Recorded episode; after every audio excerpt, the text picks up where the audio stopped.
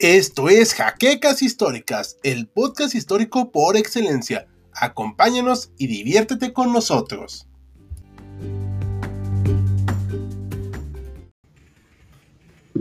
Muy buenas noches a todos. Estamos en un nuevo en vivo aquí en HC Historia Contemporánea. Decidimos hablar de un personaje nuevo, bueno, no tan nuevo, pero un personaje distinto de Historia de México por atención a algunos comentarios que nos hicieron la semana pasada. Y nos acompaña a la cuenta nuestro colega Mariano García, doctor en historia, que parece que pues, se nos pueda saludar en la cámara. Mucho gusto, buenas noches a todos. Buenas noches, gracias Mariano. Y también nos acompaña este, de Auslander, acá, este, bueno, no trae cámara, pero pues vamos a fingir que trae cámara.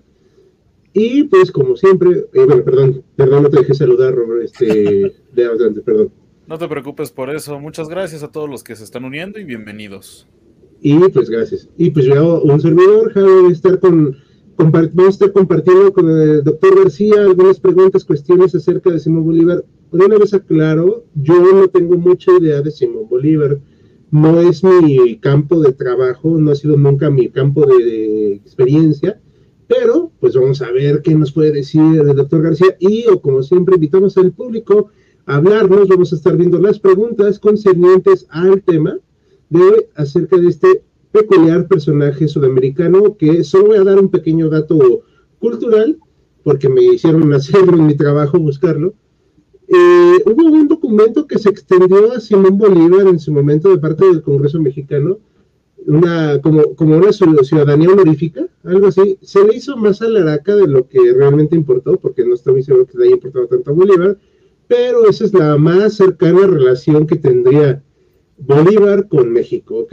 Al respecto, pues ya hablaremos más. Pero ahora sí, Mariano, cuéntanos, ¿quién es este personaje, o quién fue, o para qué fue, o cómo fue este Mira, personaje? eh, eh, Simón Bolívar, no podemos hablar de él sin que haya polémica. Y obviamente, eh, pues hay mil opiniones que se tienen de Simón Bolívar. Yo voy a empezar hablando una cosa mala, no de Simón Bolívar, una cosa mala, si podemos ponerle ese apelativo, a, nuestras, a nuestra historia, que es el, el depender de los caudillos. En las colonias de Norteamérica se logró una independencia que arranca de un descontento popular que va a aterrizar en la formación de un Congreso Continental el Congreso Continental va a decidir independizarse y como estatus mayor nombran a un general en jefe, que es George Washington, que es el que va a llevar a cabo la guerra de independencia con todas sus ramificaciones. O sea, George Washington tuvo que entrar a la palestra sometido a una autoridad superior. Simón Bolívar, Miguel Hidalgo, Ignacio Allende, eh, eh, José María Morelos. José María Morelos un poco con lo de la Junta de Zitácuaro, pero aún así no, no, no siento que haya sido esa relación. José de San Martín, Antonio José de Sucre, Bernardo Higgins, todos ellos son caudillos que le, le responden a su, a su forma de ver el mundo y en un momento dado a Dios, si es que lo creían o consideraban algo en Dios. Entonces, es difícil que podamos disociar las cuestiones personales de la vida de cada quien con, con, el, el, la, con la epopeya que lograron.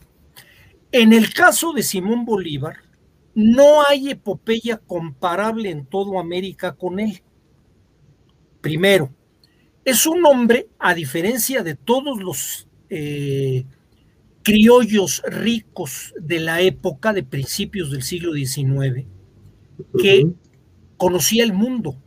Era un hombre que había viajado a México, había viajado a Europa, había estado en España, había estado en Francia, había estado en Italia, había estado en Austria, eh, había tenido contacto con la aristocracia española, tuvo contacto con, con, con, Fernando VII, siendo Fernando VII un niño y siendo Simón Bolívar un adolescente.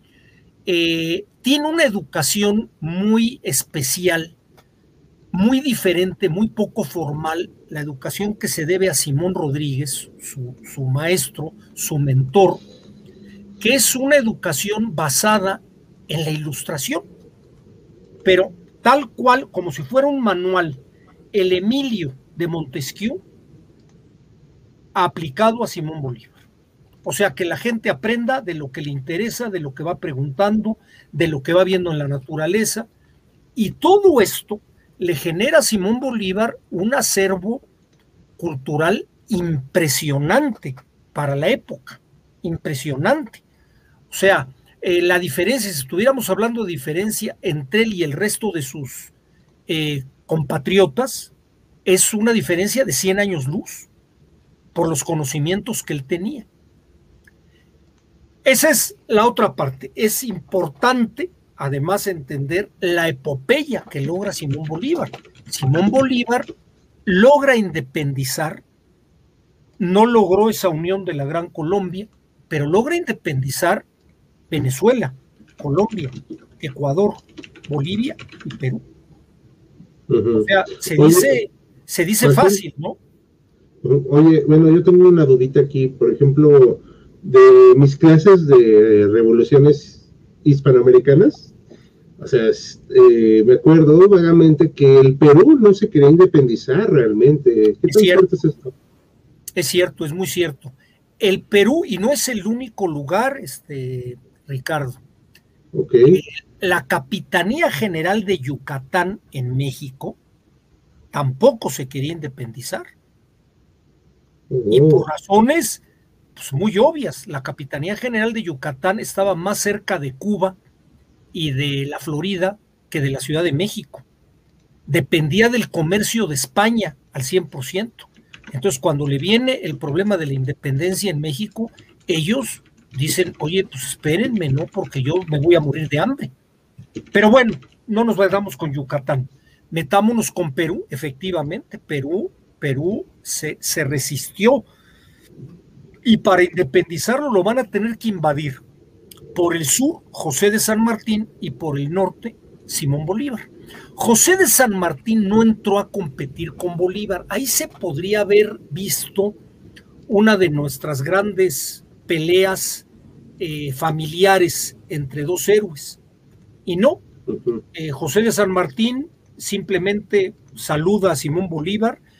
Yo supongo que no se entendieron mucho y se regresa porque José de San Martín de alguna manera tenía un control político sobre Chile, Argentina, lo que va a ser Paraguay y Uruguay a través de la logia Lautaro no olvidemos que, José de San Martín es un masón de dimensiones grandes, al igual que Simón Bolívar. Nada más que Simón Bolívar no llegó a tener el control político que llegó a tener José de San Martín en Sudamérica.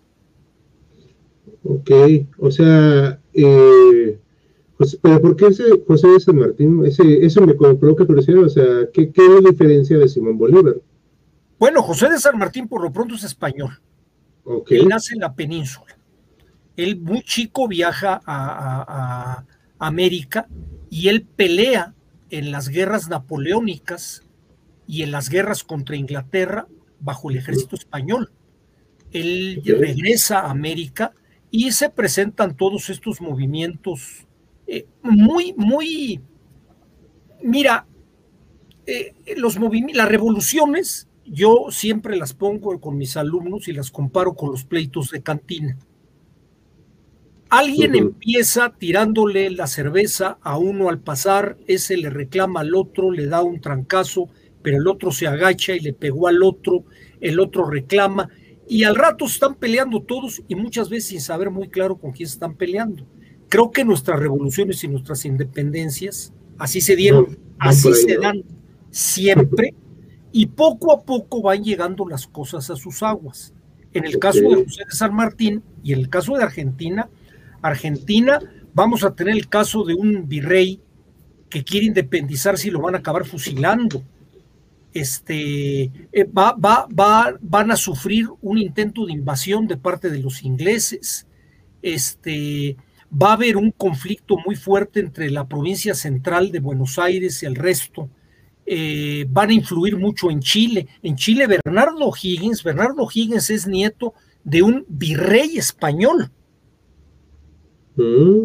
Entonces, eh, ahí, ahí, es donde te digo, salen eh, que cada quien tenía su misión. La, la, plática pasada comentábamos, ahí alguien me reclamó en las preguntas que no sabía que este, ay Dios, ¿cómo se llama este hombre? Manuel Belgrano había coqueteado con Carlota Joaquina, la hermana de Fernando VII, para establecer una monarquía. Bueno, ese tipo de cuestiones es porque no sabían qué onda. O sea, ellos sabían que había un conflicto, es más, el conflicto se generó a partir de la ausencia de poder por la entrada de Napoleón en, en, en, España.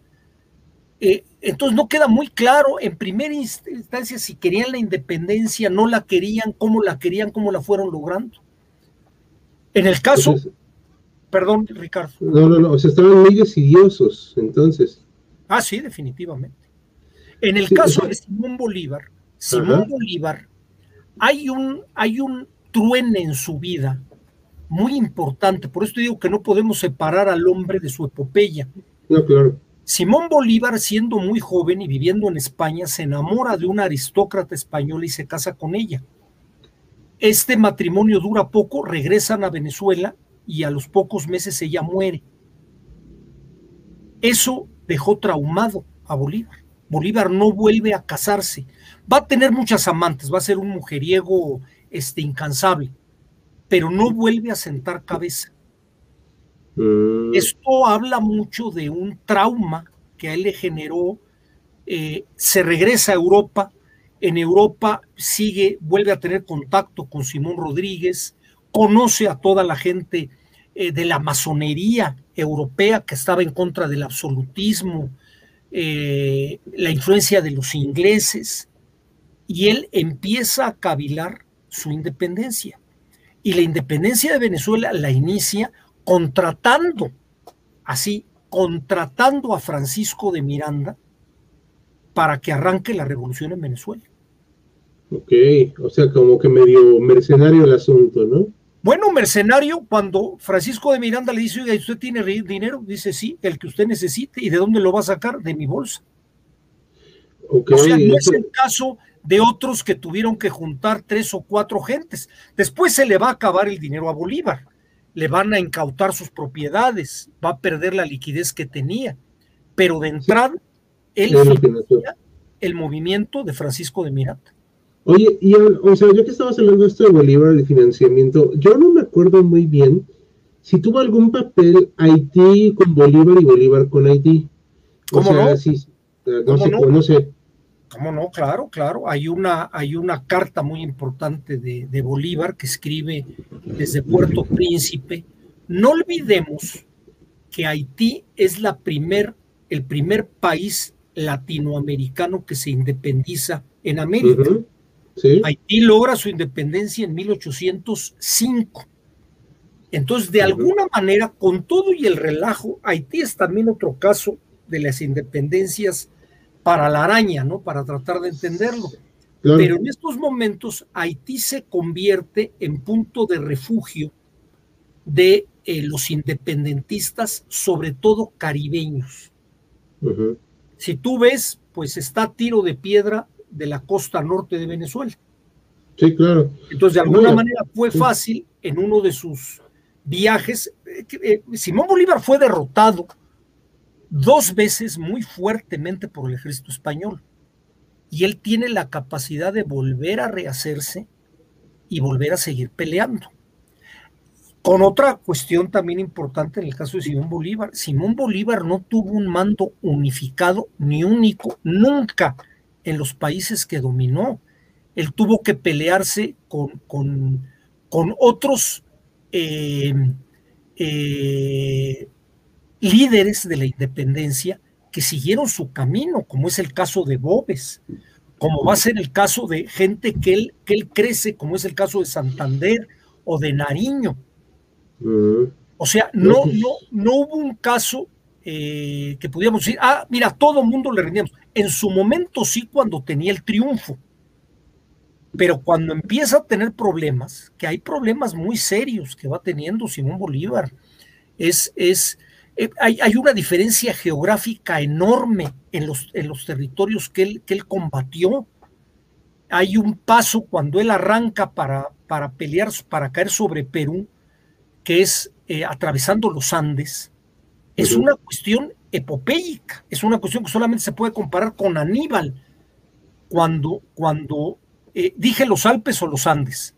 Dijiste los Alpes, creo, pero así son los Andes, ¿no? Son los Andes, son los Andes. Lo sí. comparo con la epopeya de Aníbal cuando atraviesa los Alpes para caer sobre Roma. Sí, claro. Algo, sí, algo, en esa época. algo difícil en esa época porque pues estás hablando de caballos, cañones, gente, otro clima, otra situación. Entonces, ese tipo de cuestiones se dice muy fácil, ¿no? Pero es realmente un problema eh, eh, enorme, enorme, que lo pudo afrontar por voluntad. Si algo le podemos decir a Simón Bolívar, es un hombre voluntarioso, además de un estadista. Simón Bolívar era un intelectual, no es un tipo de una idea fija, es un tipo que busca la independencia y busca el equilibrio político para poderse enfrentar, y él lo tiene muy claro, para poderse enfrentar a Inglaterra y a los Estados Unidos. Creo que eso es algo bastante interesante y que quería aprovechar ahorita el momento. Agregué esta imagen ahorita a la, a la presentación también, además de tener algo pues que funcione de fondo. Más Aquí datos. específicamente, efectivamente son más datos, pero están vistos desde una desde un punto de vista pues bastante patriótico. Eh, enaltece las cosas buenas de, de Simón Bolívar y justamente quería saber qué piensa, qué piensas tú sobre el último punto que dice que el ejército que comandó nunca conquistó, solo liberó. Es, es cierto. Yo hay, hay, tengo una comparación que a muchos les va a chocar, que a muchos les va a caer gordo. Eh, tanto él como Iturbide fueron muy buenos para ganar, pero muy malos para gobernar. A la hora de que él trató de hacer gobierno, de establecerse, no lo logró. A diferencia, por ejemplo, de José de San Martín. José de San Martín sí llega a establecer un gobierno en forma. ¿Y es esa razón por la cual la Gran Colombia termina cayendo? Sí, sí.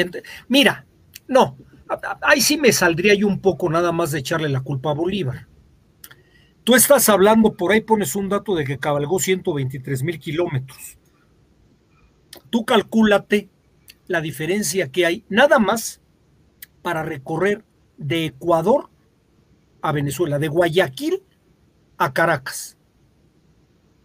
Pasas por montañas, eh, clima templado, clima frío, selva tropical, costa, eh, sabana, eh, clima templado.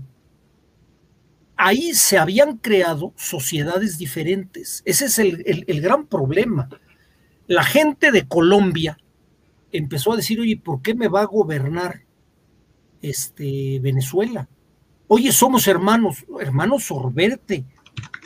Aquellos son diferentes a nosotros, tienen otras etnias, tienen otra estructura económica, no era igual. A veces queremos ver América Latina, es una cuestión que nos han vendido en la historia oficial, tristemente, de que todo fue lo mismo. Y no, no hay grandes, grandes, grandes diferencias que se tienen en turno.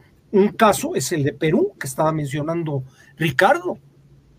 Hay partes donde no se sentían a gusto con pasar a ser una república independiente, querían seguir siendo parte del imperio español, se sentían más tranquilos.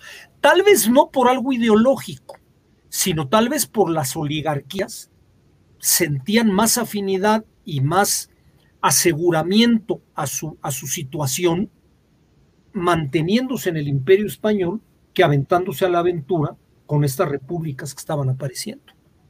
Uh -huh. O sea, hay una gran diferencia entre uno y otro. Simplemente te voy a poner un caso ya aterrizado. Colombia, su historia ha sido muy diferente a la de Venezuela.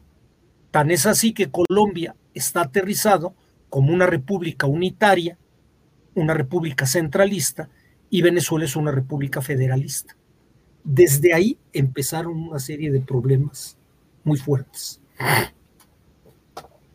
Ok. Pero entonces, eh, bueno, lo que yo sí me quedo con la duda del punto último que mencionaba este Roberto, de que si nunca conquistaron realmente entonces, porque debía haber gente que no estaba de acuerdo. Claro, claro. Es que había gente que veía así, cada vez fueron más viendo a Simón Bolívar como un autócrata. Simón Bolívar se declara dictador vitalicio de la Gran Colombia.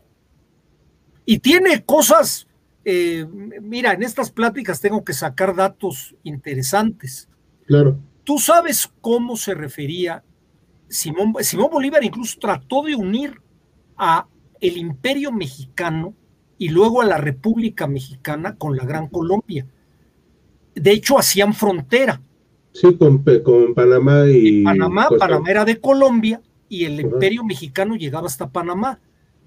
Eh, él cuando le hablaban de Vicente Guerrero, Vicente Guerrero pues era un tipo muy, eh, muy simpatizante de los gringos, cosa que Simón Bolívar no. Eh, no olvidemos que aquí en México Poinsett se ampara con Vicente Guerrero para establecer la logia yorquina y hay, quien, hay quienes decimos, yo, yo me sumo a lo mismo, que Vicente Guerrero fue manejado por Joel R. Poinsett. Bueno, Simón Bolívar se refería a él de una manera muy fea, diciendo que era un engendro de India y negro.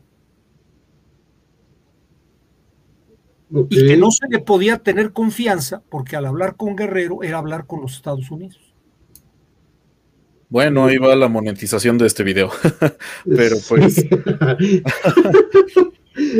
bueno, luego lo apelaremos porque diremos que, y vamos a dar este mensaje así general, ni el doctor García, ni un servidor, ni Roberto creemos que alguien sea inferior por su origen. Ah, no, por No, es que lo hago para que nos vea YouTube y para que nos vea la audiencia, sino que es una cuestión que creía un personaje que ya está más que muerto llamado Simón Bolívar. Ok, pero, o sea, si no pasa nada, o sea, entiendo el punto, pero sí, o sea, sí entiendo, o sea, eh, pero obviamente pues ah, hay que aclararlo por cualquier malentendido, porque luego sacan de contexto, algunas palabras. Claro, claro, haces bien, qué bueno, qué bueno y que me lo aclaras. Espero haber sido claro cuando digo que es una cosa muy fea. Sí, sí. es una cosa muy fea. Puse el adjetivo poniéndolo al principio, pero así se refería, así se refería a nuestro, a nuestro prócer. Lo, lo cual es bastante curioso, ¿no? Porque América Latina, justamente, especialmente la idea de Hispanoamérica con los hispanistas hoy en día, se busca la idea, se busca vender la idea de que los hispanos no tenemos una raza, sino que somos más bien una cultura. Entonces, pues es curioso que justamente uno de los personajes que más resaltan dentro del hispanismo, pues haya tenido tintes racistas tan notorios. Mira, para su época normales, ¿no? yo te voy a platicar también y a ahorita le pasaré el micrófono a Ricardo para que haga todas las aclaraciones eh, políticamente correctas. Pero en el siglo XIX el racismo era algo, bueno, había esclavos. Simón Bolívar tenía esclavos. Sí, de hecho, bueno, yo tengo entendido que en Colombia era algo pues bastante común, había bastantes africanos trabajando en sus plantaciones. Más en Venezuela más en Venezuela. Sí, la costa. Venezuela, Brasil se manejaban por un sistema esclavista, sobre todo lo que era el cultivo de la caña de azúcar, el caucho. Él los va a liberar, él los va a liberar, es una de las partes importantes de Simón Bolívar. Él libera a los esclavos, a los suyos, antes de que gane, y después, por ley, a los de Colombia y demás, cosa que no siempre se cumplió porque chocaban con la economía de la gente. Sí, claro. De hecho, hablando de esta cuestión políticamente correcta, eh, eh, reiteramos que no apoyamos ningún tipo de explotación, así no estamos defendiéndole, solamente era algo que pasaba antes. Pero, por ejemplo, en Brasil, el Imperio de Brasil, cuando el emperador Pedro II eh, quería abolir la esclavitud, fue cuando establecieron la República. Claro, bueno, y, vámonos, y vámonos con nuestro vecino del norte. Nuestro vecino del norte, el problema de la esclavitud nos llevó a una guerra de secesión. Y lo curioso es que esa misma guerra la terminaron llamando, al menos ahora, como la guerra de los derechos. Y luego les preguntas a los derechos sobre qué. y ya, ya no te contesta, ¿no? Porque qué derechos estaba defendiendo cada uno.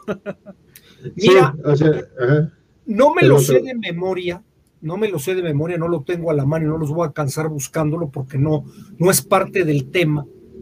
Pero hay por ahí una, una frase, un comentario del primer vicepresidente de los Estados Confederados de América en 1862, donde él habla y dice que la nueva constitución del nuevo país, o sea, los confederados, eh, da por hecho algo que está marcado en las leyes del creador. Así, ¿eh? en, palabras más, palabras menos. Las leyes del creador implican que el africano está sujeto al mando del blanco y esa es su natural existencia. Sí, palabras más así. Y curiosamente sí estaba sustentado en varios textos que posteriormente fueron añadidos pues a su Biblia en particular. No recuerdo exactamente qué religión particular profesan los británicos, pero sí. Anglicanos, anglicanos, protestantes anglicanos. protestantes. Entonces, pues se le añadió justamente para dar a entender que pues eh, los negros, pues ese era su lugar natural y justamente se les enseñaba a leer, se les daban estos textos y pues ellos decían, ah, ok, pues aquí es donde pertenecemos. Y marcaba incluso como un pecado eh, rebelarte en contra de tu amo en caso de que fueras un esclavo. Bueno, apartamos del hecho de que, por ejemplo, Tomás Jefferson, que es un referente formidable en América, el creador de la Constitución de los Estados Unidos, era esclavista, al igual que George Washington. Tomás Jefferson no solamente fue esclavista, él tuvo una relación de concubinato con una esclava negra y tuvo hijos con ella, hijos que cuando él murió, ojo, cuando él murió, les dio la libertad como herencia. O sea, mantuvo a sus hijos como esclavos. No obstante que, según dicen, había algunos de ellos que eran blancos.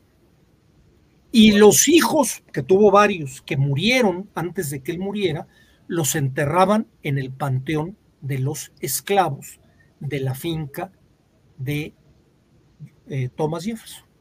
Y tratando un poco de, pues ahora sí que de volver seis mil kilómetros atrás a Colombia, este, ¿se habrá dado algún caso en este periodo similar? De un... En América Latina, no, que yo sepa. Esclavitud había, pero no la esclavitud. Mira, tú ahorita tocaste el tema religioso y también, Ricardo, por favor, pon todas las antenas para, para ponerme las, los entre comillas. Eh, eh, las religiones protestantes que llegan a Norteamérica es la bautista, calvinista y demás. No todas tienen el mismo concepto de la esclavitud. Por ejemplo, los calvinistas no la toleraban los calvinistas quedan en el norte y veían como un pecado la esclavitud. La esclavitud que se dio en Norteamérica es tal vez la esclavitud más perversa que haya habido en el mundo. Habría criaderos de esclavos.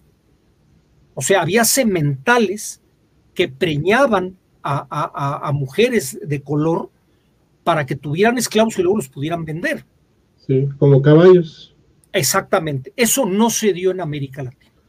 No, y algo muy curioso es que, aunque sí hubo esclavitud en América Latina y hubo pues también malos tratos, también es que fue un sistema bastante diferente dependiendo la región. O sea, Nueva España era una cosa bien rara porque sí hubo esclavos, pero cuando los metieron a la minería, fracasaron brutalmente. Sí. Fracasó el experimento brutalmente.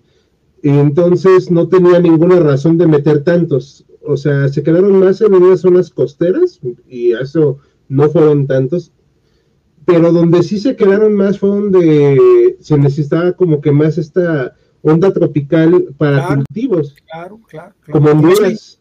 Claro, como es el caso de Venezuela, todo lo que es la caña de azúcar, el caucho, eran lugares ideales para, para gente mucho más resistente por el origen que tenía que venían de África, que eran climas de alguna manera similares. Pero, pero yo te voy a decir, yo ahí tengo también otra teoría. Yo creo que el problema por el cual en el mundo hispano católico que vivimos en América no se dio ese racismo mercantilista de Estados Unidos, porque aquí la hormona ganó. Sí. Y la hormona dio lugar al mestizaje, que allá en Estados Unidos era, era algo terrible, era algo penado por la ley. En cambio aquí, aunque se pusieron lo de las castas y se ponían ciertas restricciones, pues la gente encontraba la manera de brincarse la barrera y de unirse con quien se le daba su regalada gana. Sí, además los nombres, ¿no? Tente en el aire, salto para atrás, coyote, o sea que ya era una cosa. Eso sí, nada más es de Nueva España, ¿eh? Sí, y ni siquiera se respetaba tanto. Salta para atrás, cambujo, jarocho. Bueno, un dato que como, como anécdota, cuando llegué a platicar esta cuestión del mestizaje, yo igual les decía a los alumnos así en una clase de secundaria, o sea, la verdad es que el mestizaje acá se dio por una cuestión de atracción, o sea, y como no había esa super duper vigilancia, pues pasaba. Y digo, hubo un encomendero de origen negro en Nueva España, si mal no recuerdo. Así Así. O sea, no sé si te sabías esa, Roberto. No, la verdad es la primera vez que lo escucho. Yo, no, su nombre? no nos saldríamos del tema. Yo invito a que planeen por ahí un tema que además está muy de moda actualmente para hablar del racismo en México. Vamos a checarlo luego. Es un Valdría la pena porque aquí lo, lo, tratamos de hablar como muy similar y habría que darse una vueltecita a los países del sur de Estados Unidos, a los estados del sur de Estados Unidos, para que veamos lo que sí es racismo. ¿eh? Sí, claro, sí es bastante diferente el concepto y la noción de... Pero hablando de esta cuestión del racismo y, hablando precisamente de don Simón Bolívar, ¿si era racista hacia los haitianos? A mí me queda esa duda. Yo creo que él no era racista. A ver, este comentario que él hace no es porque él tuviera una bandera racista. Si tuve su historial, él nunca eh, hizo nada, bueno, liberó a los esclavos. Él consideraba a los africanos iguales. Es más, hay quien cree que en sus orígenes hay por ahí alguna mezcla con alguna africana. Por ahí algún bisabuelo o bisabuela o algo por el estilo. Yo creo que él en lo personal no era racista yo creo que era antiamericano y una manera de denostar a los gringos era atacar a su principal peón en América Latina, que era Vicente Guerrero, denostándolo de una manera muy agresiva. Simón Bolívar era un hombre muy apasionado, no era un hombre muy políticamente correcto. Simón Bolívar actuaba, vuelvo a lo mismo del caudillismo, él actuaba como sentía la situación. Entonces seguramente en algún comentario, en alguna carta puso eso, se lo mandó a alguien y eso pasó a la historia. Y está la fuente. ¿eh? Sí, claro. Y perdón, perdón. Ah, no, bueno, yo nada más iba a comentar que justamente hablando de sus pasiones, eh, igual hay un acto que, bueno, más bien un pensamiento que tuvo que es curioso. Cuando viaja a Europa en 1804, es justamente para, bueno, además de otras cosas, para ver la coronación de Napoleón. Y es. ahí donde le agarra pues bastante odio porque él lo considera como una traición a todos los valores pues republicanos, ¿no? Con los que se había proclamado. Exactamente. con la que había iniciado la Revolución Francesa y le agarra un odio muy grande y a mí me parece curioso que pues a veces se, se le compara bastante, ¿no? Con Napoleón, de hecho, también fue una de las razones por las cuales puse esta imagen con Napoleón y su caballo blanco. bueno, Bolívar y su caballo blanco. si tú tienes por ahí hay una pintura de Napoleón también montado, así el caballo este, relinchando. Sí. sí, sí. Le hicieron un calco, pero con Bolívar. Yo creo que todos los caudillos de la época en algún momento eh, o copiaron o se o, se pusieron en contra de Napoleón de una manera muy fuerte. Agustín de Iturbide, su traje de coronación es una copia del traje de coronación de Napoleón. Pues sí, como que querían emular, ¿no? También.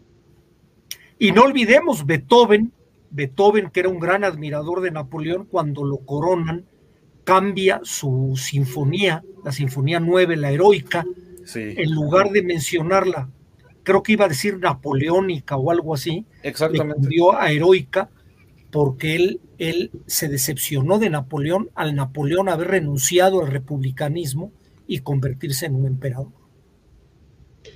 Pues sí, es que también eso, da ese espacio, ¿no? De ver cómo ellos mismos fueron cambiando sus, eh, este, sus ideales o fueron muy pragmáticos también, porque no estoy para juzgarlos, o sea, yo que yo no sé qué haría en su lugar y pues son obviamente personas de hace más de dos siglos prácticamente, pero no, prácticamente no, hace más de dos siglos, pero, o sea, lo que me quedo pensando es si realmente traicionaban algo ellos o se iban adaptando a las circunstancias, porque varios, eh, y pasándolo aquí en México rápido, o sea, decían, es que la República, chavos, no va a funcionar, o sea, no estamos acostumbrados. Y aquí voy a poner un comentario que habla acerca un poquito del tema. Ricardo Sucacagua. Todavía pregunto si la constitución de Cádiz podría haber salvado los virreinatos. Újule qué difícil. ¿Qué opinas, Mariano? Yo, yo creo, yo le diría, yo, yo le diría que creo que llegó tarde. Si la mm. podía haber salvado, si la, claro, el hubiera, ya sabemos que, es pecado, pero esa constitución hubiera aparecido en 1780, 1790, tal vez hubiera cambiado. Ya para 1812, ya toda América Latina estaba levantada en armas. Si bien sirvió para que mucha gente cambiara de bando, ya era demasiado tarde, ya se había echado, ya habían arrancado motores. Entonces ya, ya regresarse ya era, ya era un poquito difícil. Déjame comentar una cosa que no quiero que se nos pase y lo hago además en un aspecto de provocación, a ver si alguien brinca, me encantaría. Esperamos que sí. Eh, eh, Simón Bolívar entrega a Francisco de Miranda a los españoles. ¿Y eso? Él se enemista con él y entrega, a él lo agarran preso y a cambio de su libertad entrega a Francisco de Miranda. Y a Francisco de Miranda lo meten preso y muere en prisión. Francisco de Miranda, Francisco de Miranda fue un cuate, era un general que había combatido con Washington, con Lafayette, eh, había combatido en Europa. Entonces él vio a Simón Bolívar como un niño rico del cual podía servirse y cuando ya está guerreando en Venezuela, como que Simón Bolívar quería seguir mandando y le dijo, no, mira, que tú hayas financiado esto no quiere decir que tú mandes, el que manda soy yo. Y eso Simón Bolívar no lo aceptó. Ahí vuelvo a las mm. pasiones, a las pasiones de cada quien. Esa es una mancha bueno, no sé si mancha o circunstancias, no estoy como tú dices para juzgarlo, habrá que entenderlo. En la circunstancia se lo quitó de enfrente a Francisco de Miranda. Újole. No, pues es una cuestión ahí, ah, bueno, casi todos en estas cuestiones de las independencias y demás, y, bueno, sí un poquito afán de también sonar eh, un tanto provocador, pues andaban siempre apuñalando por la espalda, o sea, es algo muy típico de estos movimientos. No estoy seguro que pudiera asegurarlo de el movimiento de Napoleón como imperio y todo eso, porque no fue tan, tantas traiciones, sino también errores y desgaste. Pero aquí sí era una cuestión de a ver cómo nos traicionamos y ver quién se queda. Hay un, hay un aristócrata no me acuerdo ahorita el nombre, me, agarras fuera de contexto. Hay un aristócrata importante que apoya a Napoleón y que lo agarra el comité revolucionario, lo condena a muerte, lo fusilan y Napoleón se hace guaje. O sea... Bueno, no sabía eso. la realpolitik, como diría Bismarck, es muy canija. Pues y déjenme, perdón, me, meto porque hay mucho, ¿eh? Simón Bolívar nos da para dar y prestar. Simón Bolívar, hay un momento de su etapa, si mal no me equivoco, que arranca en 1815, que es la guerra a muerte. Radicaliza, claro, la había radicalizado también España, Morillo específicamente, su némesis, que con el cual va a estar combatiendo el comandante español, es la guerra a muerte. Entonces, no hay prisioneros. Mm. Si ganan una batalla, los matan y la manera como los mataban los, los regulares de Simón Bolívar, como también los españoles, no quiero decir que no, era de huello. O sea, eso es. Hablamos luego de la crueldad de la época eh, y, tengo que hacer comparaciones. Eh, tenemos el caso aquí de Miguel Hidalgo cuando, cuando asesinan a los españoles en las barrancas de Oblatos, el caso de, de Morelos cuando mata a los prisioneros españoles cuando tomó el fuerte de San Diego, que los degüella en la quebrada. Este, y, y no se diga Agustín de Iturbide, Agustín de Iturbide llegaba a un pueblo, ponía en hilera a todos los del pueblo y contaba de uno, y cada diez sacaban a uno y ese lo fusilaba. Este, bueno, Simón Bolívar también no toca mal las rancheras. ¿eh? sí, yo creo que podemos hablar pues de una guerra total, ¿no? En este lado del, bueno, en este lado del charco, en el continente. Bueno, perdón, perdón, perdón, termina, disculpa. Ah, pues nada más eh, hacer la comparación respecto a Europa, ¿no? Que las guerras era, entraban los ejércitos, campos grandes, se daban uno que otro, ya el que perdía, pues perdió, los otros se quedaban, nos iban a su casa y demás. Pero pues aquí parece que la población civil sufrió demasiado también. Es que eran guerras civiles. Claro. Eran guerras civiles. Y eran no era una guerra de un país. El ejército español realmente tuvo muy pocos soldados. Bueno, en la Nueva España, mínimos. En Sudamérica más, porque llegaron a venir tropas para defender a Murillo contra Simón Bolívar, y en el caso de Argentina igual, pero muy pocas. O sea, no fue un conflicto entre un ejército sudamericano y un ejército español. Tantos sudamericanos eran los de un lado como los del otro. Eran guerras civiles. Eran guerras civiles donde además había, como en las guerras civiles es horrible, pero a veces está peleado un hermano contra el otro y yo tomo venganza porque alguien mató a mi hermano. Mm. Las guerras de independencia de, América fueron guerras civiles de, de, los mismos. Claro, y yo creo que por eso podemos decir que fueron guerras totales, ¿no? A diferencia de, ¿De, acuerdo? de las guerras anteriores o la guerra convencional en ese momento. Y fíjate, y fíjate, volviendo también a hacer odiosas comparaciones, por ejemplo, en el caso de la independencia de Estados Unidos, no se da eso. Hombre, hubo crueldades como en todos lados, pero fue una guerra a la europea, como tú ahorita lo mencionabas. Fue una guerra que bastante se respetó la infraestructura económica de las 13 colonias. Encontraban un lugar donde pelearse y ahí muere. Sí, la guerra de independencia. Exactamente. Pero no, la guerra civil ahí sí fue ya. Ah, no, no, la guerra civil fue terrible, pero fue guerra civil. Claro. Pero ahí ya fue guerra civil. En el otro estaban peleando franceses contra ingleses, eh, colonos contra ingleses. Pero eh, en, eh, cuando fue el 62 en, en Estados Unidos, fue guerra civil. Fue, fue el mismo ejército, eran las mismas personas. Híjole. Sí, y aparte la guerra civil en Estados Unidos sí fue una cosa bastante brutal en cuanto Ah, no, terrible, terrible, terrible. Como ya eran armas más avanzadas y ya estaba más, más pesado. Y hay otro punto, hay otro punto, perdón, ustedes me paran cuando me digan, ¿eh? Pero es que hay mucho. Eh, Simón Bolívar tiene algo que, por ejemplo, no tiene los líderes de la Nueva España. Simón Bolívar triunfa militarmente sobre los españoles en dos batallas así eh, eh, eh, que son ejemplo, son epítome de la guerra. Ayacucho y Carabobo. En México nunca se dieron esas batallas.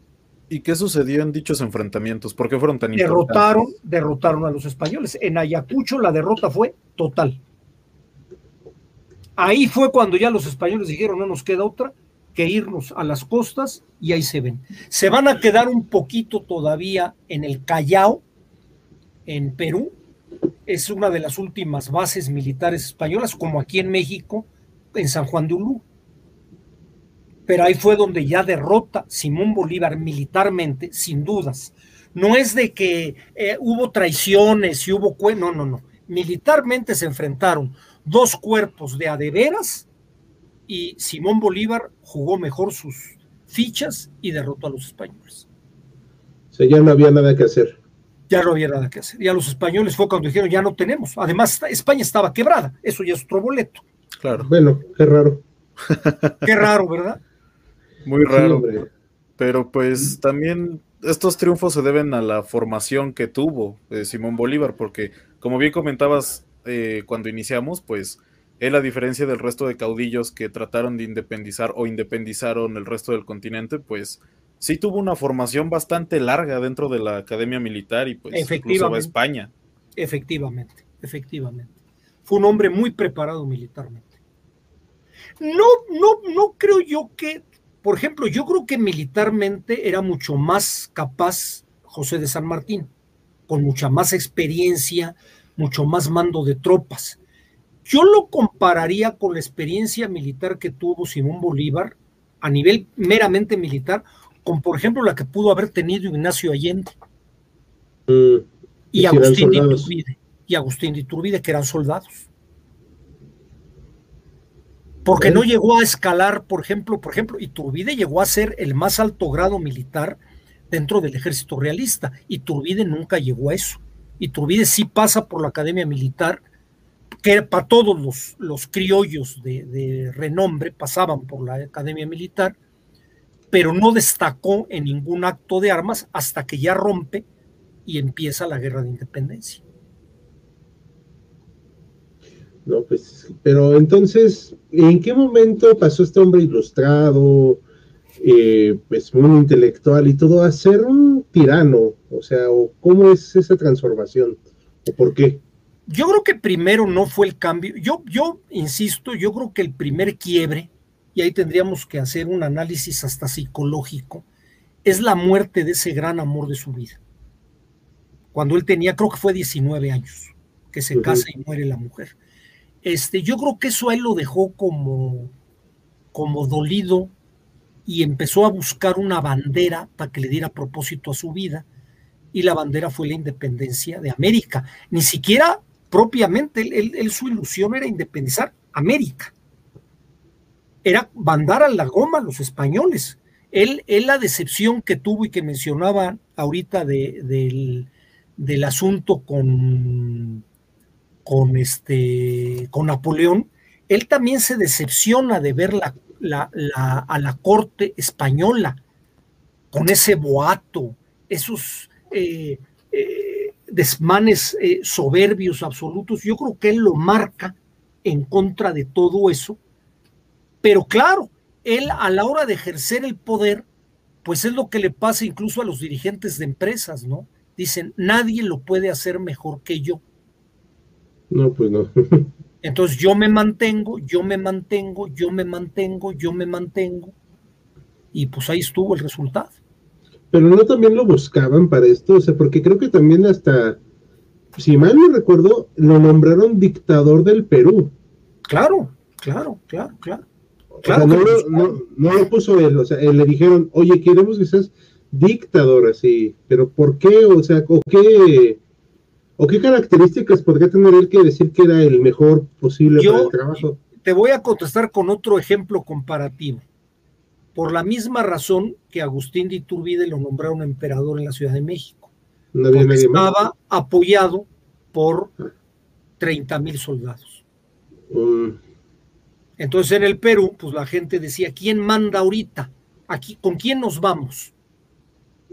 ¿A quién podemos recurrir? pues Simón Bolívar es el que da orden, es el que maneja, pues vamos a ofrecerle a Simón Bolívar lo que quiera.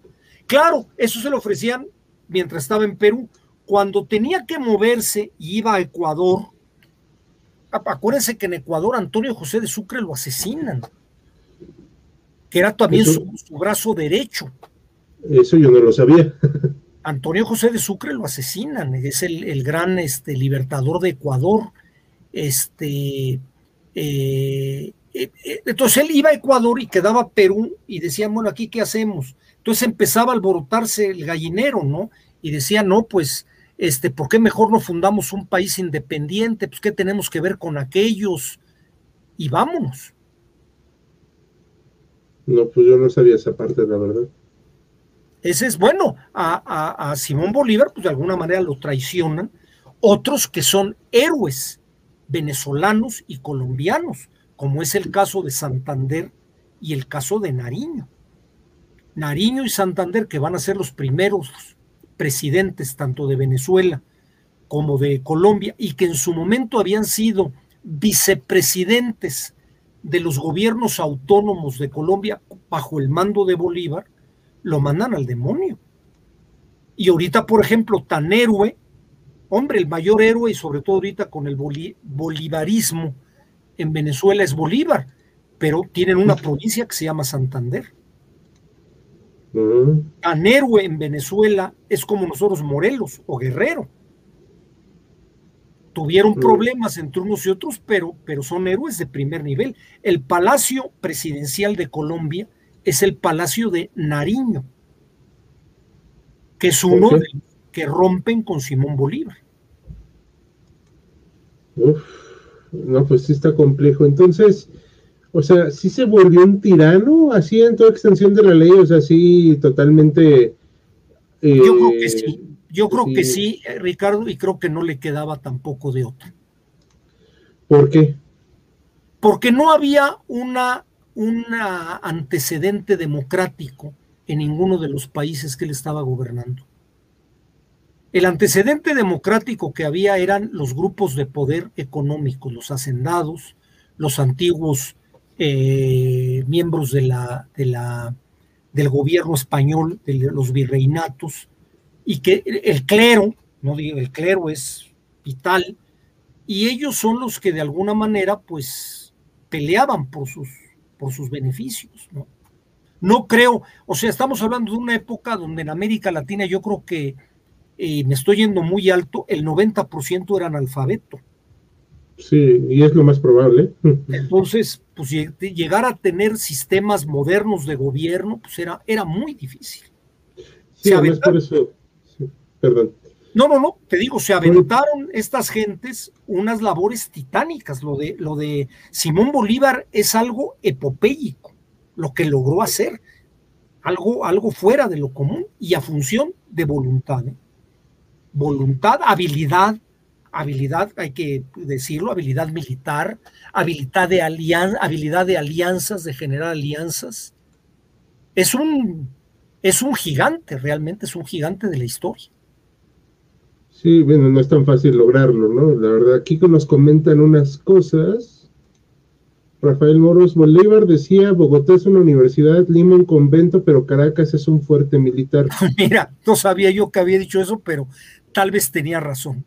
Sí, yo, yo creo también que igual pensaba eso. Y dice también este compañero que nos habla desde Caracas. Sucre fue el jefe militar, el jefe de la artillería e ingeniero, ingeniero militar de Bolívar.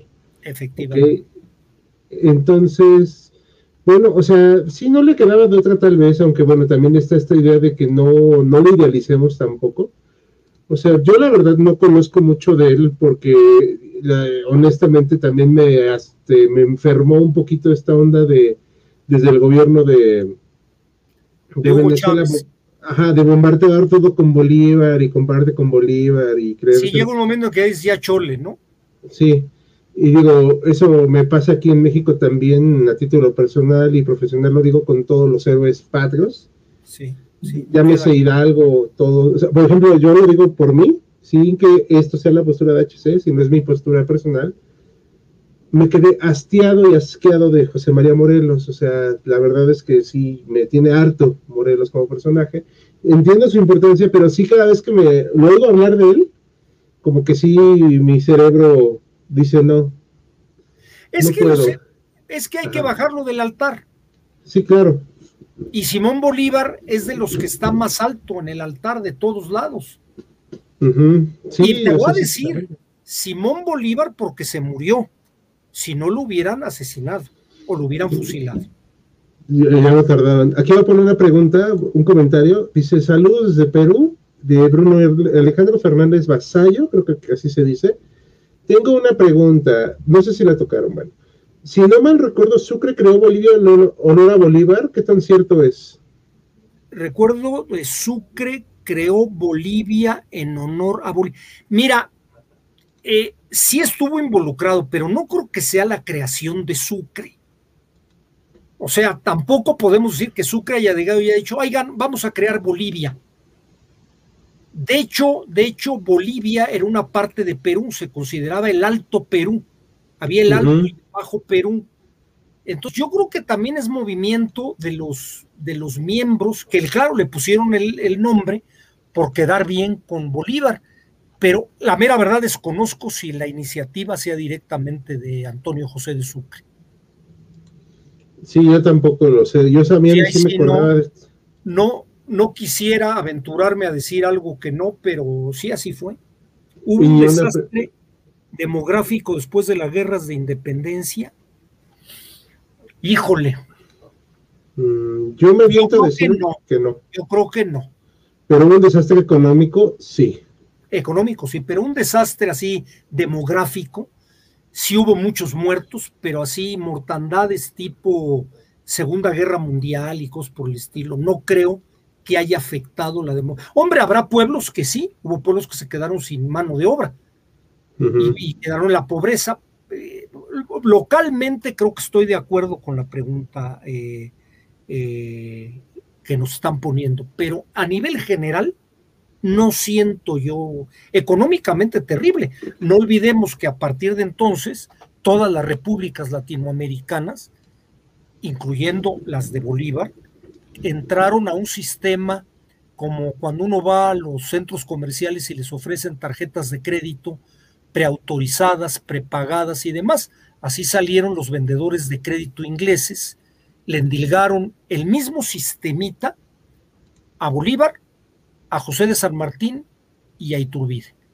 Un millón de libras esterlinas, a las cuales había que descontar los intereses por adelantado, la investigación de crédito, esto lo digo de broma, la investigación en el buró de crédito, los trámites notariales y todos esos países se quedaron en efectivo con 350 mil libras esterlinas, en el haber y en el deber un millón de libras esterlinas que debían.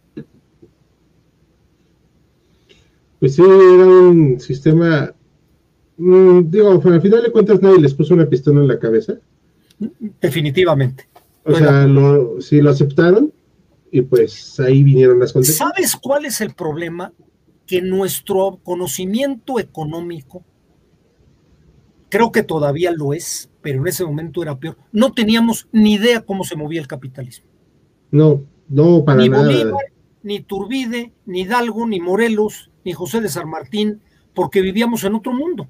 Entonces, pues, pides dinero prestado, pues como antes se le pedía dinero prestado a la iglesia y la iglesia se la ibas pagando con rezos y como ibas pudiendo, yo creo que pensaron que los ingleses eran lo mismo. Y arrancaron nuestras deudas eternas. O tal vez también les pasó como le pasa a mucha gente ahora que le autorizan una línea de crédito y dice, ay, es un dinero extra que tengo. Claro, como, si fuera tuyo. Claro, claro, claro, claro, claro, algo muy similar. Sí, de hecho, o sea, realmente, pues, eh, de lo que he visto, por ejemplo, en historia económica, pues sí, no había cómo, o sea, no, no tenían ni idea, lo aceptaron, a cada rato se vaciaba el, el fisco, el tesoro, eh, aquí tenemos a la Organización de las Naciones Unidas. Hola, eh, no te quiero, Organización de las Naciones Unidas, no me caes bien. Nada más lo puse. Y este es tu compañero. Esa es la razón por la que todos los países latinoamericanos nacimos empeñados. Sí. Así es. Es cierto. Es muy cierto. Y a pesar de que hubo una. Ah, perdón. No, nada más yo comentaría. como tú bien lo dijiste, Ricardo, no es que nadie le pusiera una pistola a nadie. Lo que pasa es que no éramos gobiernos con economías modernas. No entendíamos lo que era cobrar impuestos. En América Latina no había el impuesto como ahorita lo entendemos. Eran las famosas alcabalas, estancos, préstamos forzosos, que eran como se les ocurría a la gente. En Inglaterra, en Holanda y en Estados Unidos entendieron que había que apoyar a los negocios, que los negocios ganaran dinero y con el dinero que habían ganado, entonces ahí se les metía el diente y se les cobraba impuestos. Y esos impuestos los vigilaba un Congreso para que fueran para el bien común, con todas sus broncas. Yo no los quiero tampoco deificar, pero el otro sistema. En cambio aquí se cobraba impuestos en las aduanas. Tú ponías un pelotón de soldados entre Caracas y Maracaibo y cualquier carretón de azúcar tenía que caerse con el 10%. Esos eran los impuestos que tenía el fisco. No eran, no eran eh, economías y administraciones modernas. No sabíamos cómo funcionaban. Los países católicos, hispánicos y franceses, por eso derrotan a Napoleón, no entendían lo que era un sistema administrativo moderno capitalista, con todo lo bueno y lo malo que puede tener. ¿eh? No me quiero poner tampoco a defender ideologías, no nos vayan a apedrear ahorita en estas épocas del neoliberalismo. Ay, Dios, bueno, eh, bueno, aquí sí somos capitalistas, desalmados, y por eso explotamos a todos, no, no es cierto. Pero, este, pero ya hablando en serio, sí, o sea, entendemos que hay pros y contras de los sistemas, pero también hay que aclarar que es cierto esto porque el sistema tradicional hispano era, había sido totalmente mercantilista, nada más para acumular capital, pero sin darle una inversión a mayor plazo. O sea, no había como esta onda de los intereses de invertir en infraestructura, nada. Estaban prohibidos, estaban prohibidos. Cobrar intereses en el mundo hispánico católico era un pecado Podía cobrarlos la iglesia. Y aún así, a ver. Era, era, era difícil. Era difícil, era difícil. Y Bolívar precisamente pues era un producto de su tiempo y pues hay que ver tan solo, o sea, en el caso de México, porque es lo que conozco de primera mano, los primeros años fueron un caos. Y había voces que decían, no, es que se está haciendo mal, oigan, es que miren, no deberíamos de hacer esto, pero pues no se escuchaban, o cuando se querían hacer escuchar, se daba un golpe de Estado, un cuartelazo. Así es. O, renunciaban porque era ingobernable el asunto. Así es, así es. Llegaba un momento que el hombre fuerte decía, aquí doy un manotazo y se acabó, y a ver a cómo nos toca. Sí. Y vamos. Exacto. ¿Y algo más que quieras comentar tú de tu parte, Roberto? Pues nada más, eh, ahora sí que para ir cerrando la transmisión, ¿qué pasó con Bolívar? ¿Qué pasó después justamente de que su proyecto fracasa ya después de la consolidación? ¿Cómo muere? Él muere enfermo, aparentemente de eh, tuberculosis. Hay quien dice que de agotamiento. No lo dudo, un hombre que cabalgó los kilómetros que tú nos acabas de poner, que llevó una vida realmente desgastante, a los cuarenta y tantos años que muere era un anciano, no se podía sostener en pie. Entonces muere ya de, dañado e insisto, se salvó a que lo fusilaran, ¿eh? porque muchos enemigos tenía que, le, que se lo querían echar. Él pues muere de enfermo y pasa lo que va a pasar con los patriotas que no murieron en batalla. Después se les va a deificar. Simón Bolívar, los mismos que lo traicionaron, lo van a ensalzar e historiográficamente va a venir a aparecer el gran héroe de nuestra latinidad, Simón Bolívar. Mm, Algo similar a lo que hizo Porfirio Díaz con Benito Juárez. Ok. Y bueno. Ya de muerto, lo echo para arriba, es el gran héroe, es el que hay que seguirlo, ya está muerto, no me importa, pero le hago estatuas y creamos todo un culto a ese, a ese muerto. Eso pasó con Simón Bolívar. Oh. Muy interesante. Y justamente, pues, eh, igual que el, el en vivo pasado, nos comentaste que pues es esta es este punto de vista hasta cierto punto necrofílico, ¿no? Que se le tiene a, a los personajes. Sí, sí, es cierto, muy, Nada muy más cierto. pongo las últimas dos preguntas para cerrar. Dice Bueno, acá, son en, comentarios. Ajá. dice acá en Perú, luego de la independencia, surgió una guerra civil. Sí, sí, fue terrible. Efectivamente. Todos los Bueno, no nada más en Perú, ¿eh? ¿Quién es el que nos está preguntando? Alejandro Fernández, Vasallo. No nada más en Perú, Alejandro. Es una, eso lo vamos a vivir en Colombia, lo vamos a vivir en, en, en Centroamérica, no se diga América Latina, que diga la Nueva España y México.